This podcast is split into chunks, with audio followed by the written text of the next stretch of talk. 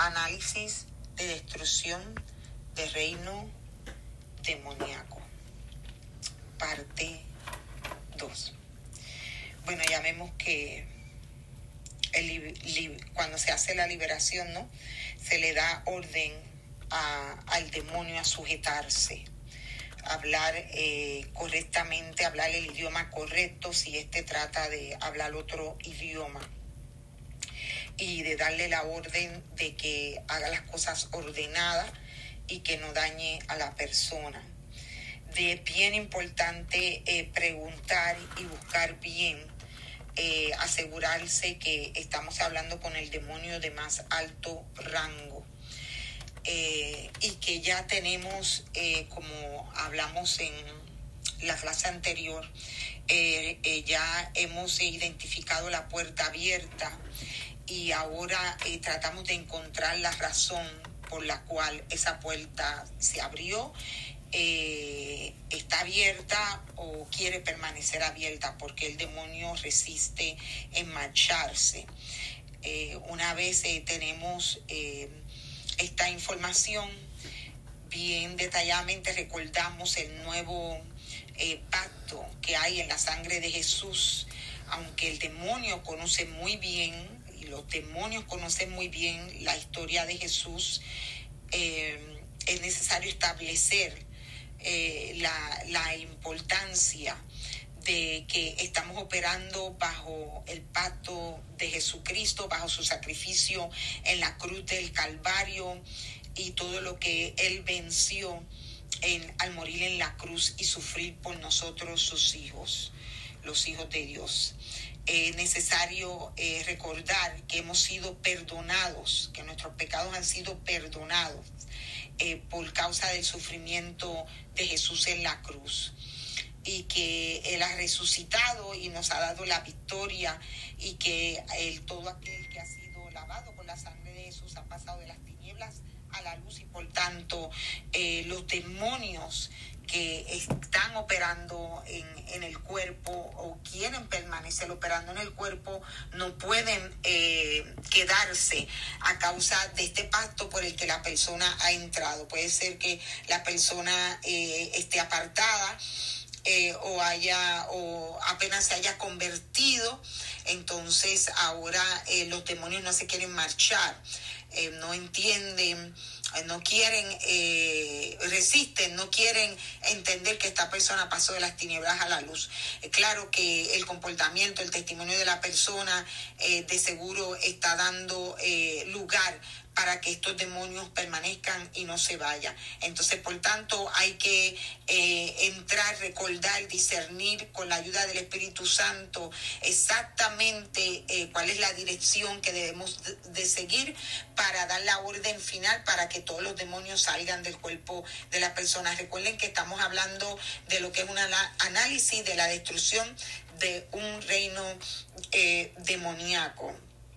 Esta información está basada en experiencia eh, de testimonio eh, de liberación específicamente eh, en el ministerio Cristo Libera.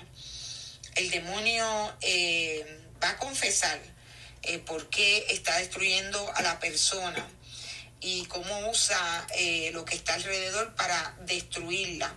Pero esto no es una razón para que el libertador, el que está haciendo la liberación, eh, comience a hacer preguntas y a escuchar al demonio, sino que uno debe recordar quién, quiénes somos, nuestro trabajo, nuestra comisión, lo que estamos haciendo y debemos de enfocarnos en la dirección del Espíritu Santo. No podemos perder el enfoque ni comenzar a buscar información externa para tratar de entender o resolver otros problemas que no están relacionados con la persona que tenemos sentada de frente, a la persona a la que le estamos haciendo la liberación. No podemos participar de las tinieblas, sino que tenemos que reprenderlas.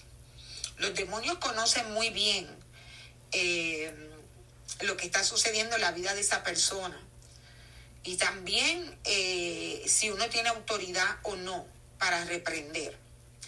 Y entonces, por, por tal razón, Nosotros tenemos que asegurarnos que estamos en consagración, eh, asegurarnos que estamos preparados para hacer la liberación y que la estamos haciendo en la autoridad que Jesucristo nos ha dado al morir en la cruz del Calvario y en la comisión que nos ha entregado de ser parte del Ministerio de Liberación. Entonces, ya eh, estando todo eh, establecido, comenzamos a expulsar a todos los demonios, eh, pero podemos darle la orden, no es que le pedimos, damos la orden al demonio de más alto rango para que según trajo los invitados, él mismo los saque. Y esto especialmente porque estamos hablando de reinos demoníacos, no estamos hablando de que una persona que está siendo atacada o está siendo, em, eh, vamos a decir, em, eh, controlada por la manifestación de un demonio, no. Estamos hablando de una persona que está operando eh, por alguna razón que ya se descubrió durante la liberación está batallando una fortaleza demoníaca, un reino demoníaco eh, que se ha establecido en su vida, en su cuerpo. Y entonces ahora hay que sacarlo. Y conociendo al demonio de más alto rango, recordando cuando Jesús le preguntó al demonio, eh, eh, al hombre ganadero, ¿no? Eh, que quién era el que estaba en este hombre.